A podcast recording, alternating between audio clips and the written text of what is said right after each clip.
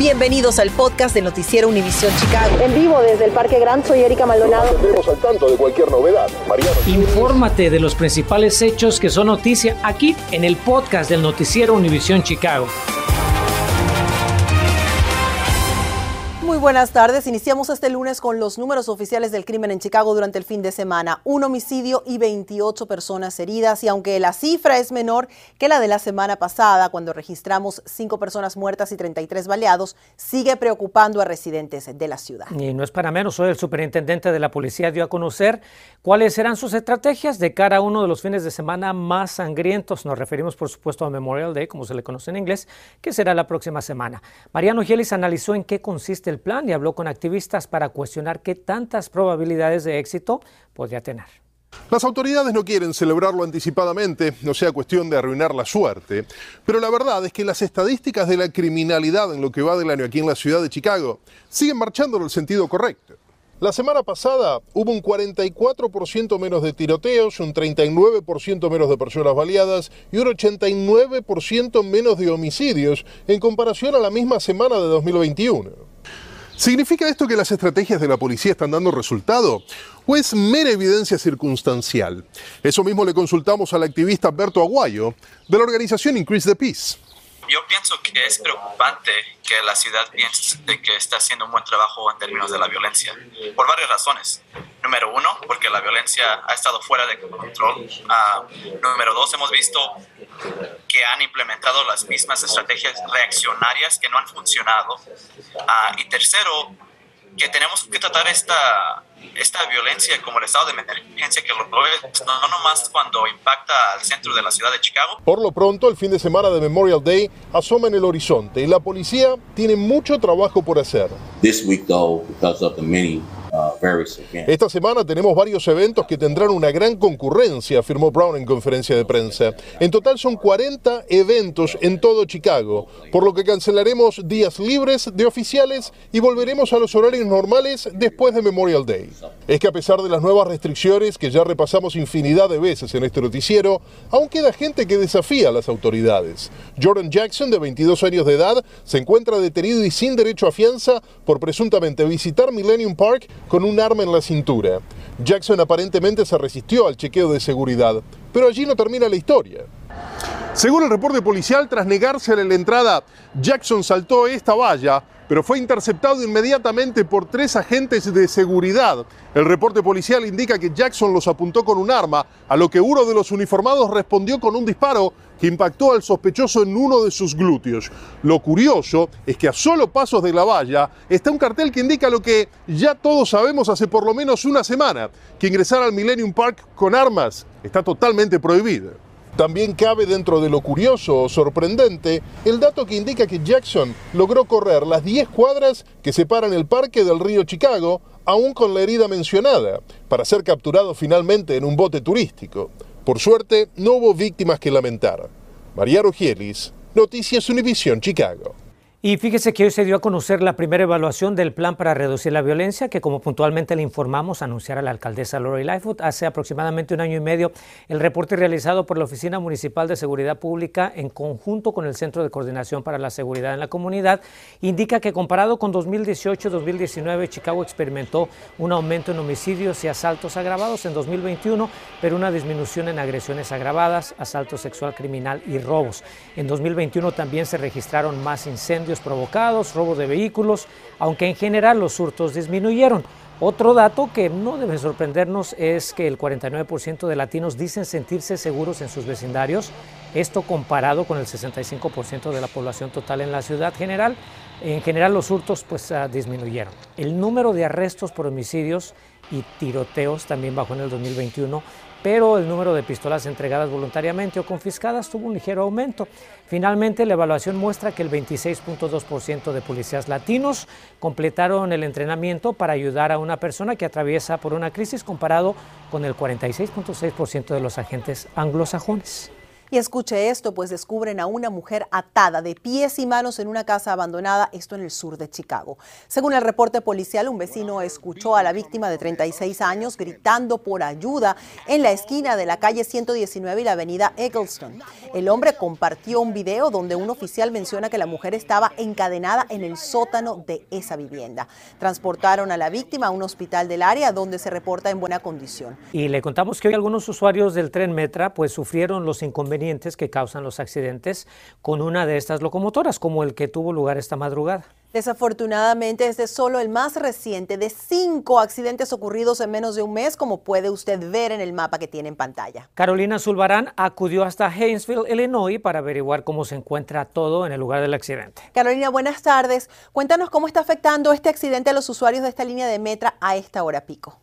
Precisamente como lo estaban comentando, hay retrasos y lo que les podemos comentar es que, bueno, aquí a través de Noticias Univisión Chicago, usted durante varias semanas ha estado viendo los incidentes que ha estado teniendo Metra. Ha dejado saldos de fallecidos y también de heridos. El más reciente, como estaban comentando, ocurrió hoy cerca de las 7 de la mañana aquí en Haynesville. Allí pueden ver al final cómo todavía está cerrado el paso para la, para la vía. La policía hace apenas unos minutos se acaba de retirar de aquí y a esta hora hemos constatado que los usuarios del tren están dejando sus carros en la estación de Grace Lake para poder llegar a la ciudad y que las tres estaciones previas a Fox Lake, este lugar del accidente que les acabamos de mostrar, están inhabilitadas mientras levantan el accidente. La manera en la que fueron construidas las vías, tanto en la ciudad como en los suburbios, sobre las vías del tren, bueno, han obligado a transitar diariamente por estas partes no tan seguras, pero ¿cuáles son las medidas para protegerse al cruzar las vías y hacerlo como pasajero. Bueno, nuestro, eh, nuestro, nuestro, digamos, nuestro testigo de aquí, el señor Leobardo Campos, quien vive cerca de esta estación, nos ha contado que los accidentes se hacen más comunes al no respetar las normas. Vamos a escucharlos. ¿Cuáles son las medidas de seguridad que usted utiliza para protegerse, ya sea dentro de Metra o si tiene que transitar cerca del tren? Bueno, estoy cerca del tren, este, pues tengo que tomar precauciones, especialmente cuando las luces se ponen, uno tiene que respetar esas luces. Si uno no lo hace, pues eh, de seguro uno va a tener uno, uno va a tener accidente. Y es probable que muchas personas tratan de ganarle, ¿verdad? Cruzando los pie del tren cuando las varillas están bajando debido a que van a prisa sus trabajos o por otros motivos y es donde ocurren los accidentes. No me acuerdo hace mucho tiempo que hubo también otro accidente de la metra en un lugar que el muchacho quiso cruzar la vía del tren cuando ya están las varillas bajadas. Llevaba su niña y ahí murieron los dos. El saldo del accidente a esta hora es una persona fallecida, lamentablemente era la persona que estaba conduciendo el, el, truck, el camión, y una persona herida que iba dentro del tren Metra. Nosotros le solicitamos a través de nuestros compañeros en, Noticias Univisión Chicago, nuestra mesa de asignaciones a Metra, que nos dieran alguna declaración sobre el accidente. A esta hora no hemos recibido todavía nada, pero nosotros los vamos a mantener eh, con toda esta información. Desde Haynesville, Carolina Zulberán reportando y Richard Agudelo en la Cámara. Volvemos con ustedes a los estudios, muchachos. Se presenta en corte el joven de 14 años acusado de la muerte de Bernardo Gómez. Pero ¿qué dijo hoy la fiscalía y por qué la familia exige que se realicen más arrestos? Finalmente, la noticia que muchos padres de familia esperaban. Podrían pronto aprobar la vacuna contra el COVID para los más pequeños. Entérese de cuál y a partir de cuánto.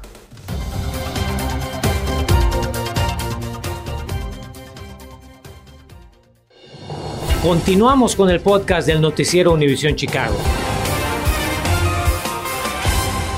Esta tarde tenemos nueva información en relación a la muerte del joven Bernardo Gómez, cuya familia habló ayer con nuestra Carmen Vargas sobre la golpiza que le dieron en una estación de tren que terminó causándole la muerte. Y es tras preguntarse ayer por qué habría cargo solo para un presunto responsable, cuando al parecer pudiera haber otras personas involucradas. Hoy parece que ya hay una respuesta. Carmen, te saludamos con gusto. ¿Qué es lo que ocurrió hoy en corte? Cuéntanos. ¿Qué tal Enrique? Erika, muy buenas tardes. De acuerdo con la hermana de la víctima, hoy durante la corte se mencionó que otra persona adicional al jovencito de 14 años que ya se encuentra bajo custodia de las autoridades habría golpeado a Bernardo con su propio bastón. Sin embargo, hasta este momento no se han registrado más arrestos en relación a este caso. Dio a conocer nuevos detalles. Cuando le estaban tirando su bastón, a lo, quebraron. Y con ese mismo bastón que estaba quebrado, le pegaron. No se dice, no se dice quién, pero no fue el muchacho que le dio la patada que le, que le, causó la herida en su cabeza, sino... um, y, no dicen qué parte de su cuerpo le pegaron. Sin embargo, hasta este momento no se han realizado más arrestos en relación a este caso. Eso es assault, eso es, ah, you know, eso es complicidad, you know. Y yo, yo, yo lo que único que quiero de esto es que se haga justicia, que se, se haga un ejemplo de esos muchachos que necesitan ver que no nada más a los adultos los condenan como de 21 años, pero también a los de 14 años. Por su parte, la madre de Bernardo asegura que el agresor estaba acompañado por un grupo de personas al momento del ataque y exige mano dura por parte de las autoridades para todos los implicados. Te estoy pidiendo justicia, que agarren a todos, que todos le hicieron daño a mi hijo. De alguna y otra manera ellos colaboraron para que mi hijo estuviera muerto en este momento. Para entender cómo funciona el sistema judicial, contacté al abogado Jorge Montes, quien no está relacionado con este caso, para que nos explique. ¿Por qué solamente la persona que golpeó a la víctima enfrenta cargos y el resto del grupo que estaba con él no? La fiscalía hace la determinación de que solamente va a hacer cargos en contra de un individuo. ¿Por qué? Porque en eh, ocasiones no se puede acumular, no se pueden acumular suficientes pruebas para poder enjuiciar a más a quien a más de quien la de la persona que tienen pruebas obvias en la cámara o testigos, etcétera. A veces esas otras personas no se alcanzan a ver bien en video. Como le informamos ayer en nuestro noticiero de las 10, Bernardo se encontraba esperando el tren el pasado martes en la plataforma de la línea verde de la CTA, ubicada en la cuadra 4700 al oeste de la calle Lake, cuando presuntamente el menor de 14 años comenzó a atacarlo sin motivo aparente. Esa es una mente de una persona malvada, una persona que no tiene corazón y, y, y si lo dejan ir y no lo condenan como adulto y lo dejan, oh, nada más lo vamos a arrestar hasta que tenga 21, lo va a volver a hacer. Y viene el adolescente de 14 años que permanece bajo custodia de las autoridades, deberá presentarse nuevamente en corte este próximo 6 de junio. Estamos reportando en vivo desde el centro de la ciudad. Carmen Vargas, Noticias, Univisión Chicago. Gracias, Carmen. Continuaremos muy pendientes de este caso. Bueno, momento de revisar las cifras del coronavirus que seguimos de cerca y esta tarde tenemos noticias alentadoras. Luego de semanas de aumento de las métricas, hoy el Departamento de Salud Pública de Illinois reporta 3.623 nuevos casos de COVID, esto comparado con 4.692 el viernes pasado. Pero la mejor noticia es en cuanto a las pérdidas humanas, pues no hay muertes que lamentar en las últimas 24 horas, mientras que el viernes 11 personas fallecieron. La tasa de positividad, por si se pregunta, también disminuyó. El viernes era de 49.2 casos por cada 100.000 habitantes y este lunes quedó en 42.3 por cada 100.000 habitantes. Ahora, las autoridades de salud sí están advirtiendo que Chicago está a punto de aumentar de medio a alto su nivel de riesgo de contagio de COVID.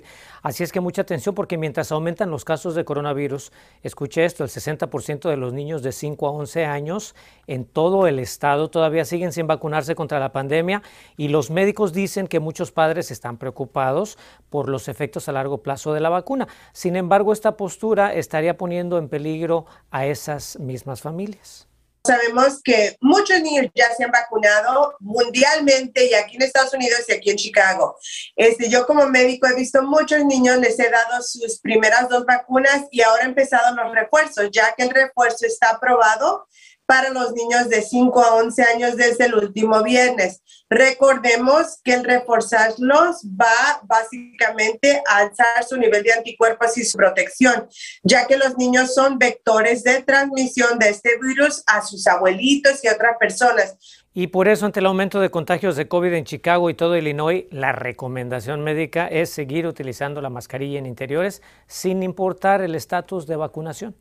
Y atención padres con pequeños que son menores de 5 años, pues una vacuna para ellos estaría más cerca. La farmacéutica Pfizer dio a conocer hoy la efectividad de su inmunización para niños entre 6 meses a 5 años y que consta de tres dosis. El ensayo clínico incluyó a casi 1.700 pequeños que recibieron una tercera inyección durante el aumento de la variante Omicron. Y el resultado es que sería segura y produce una fuerte respuesta inmunológica contra el coronavirus.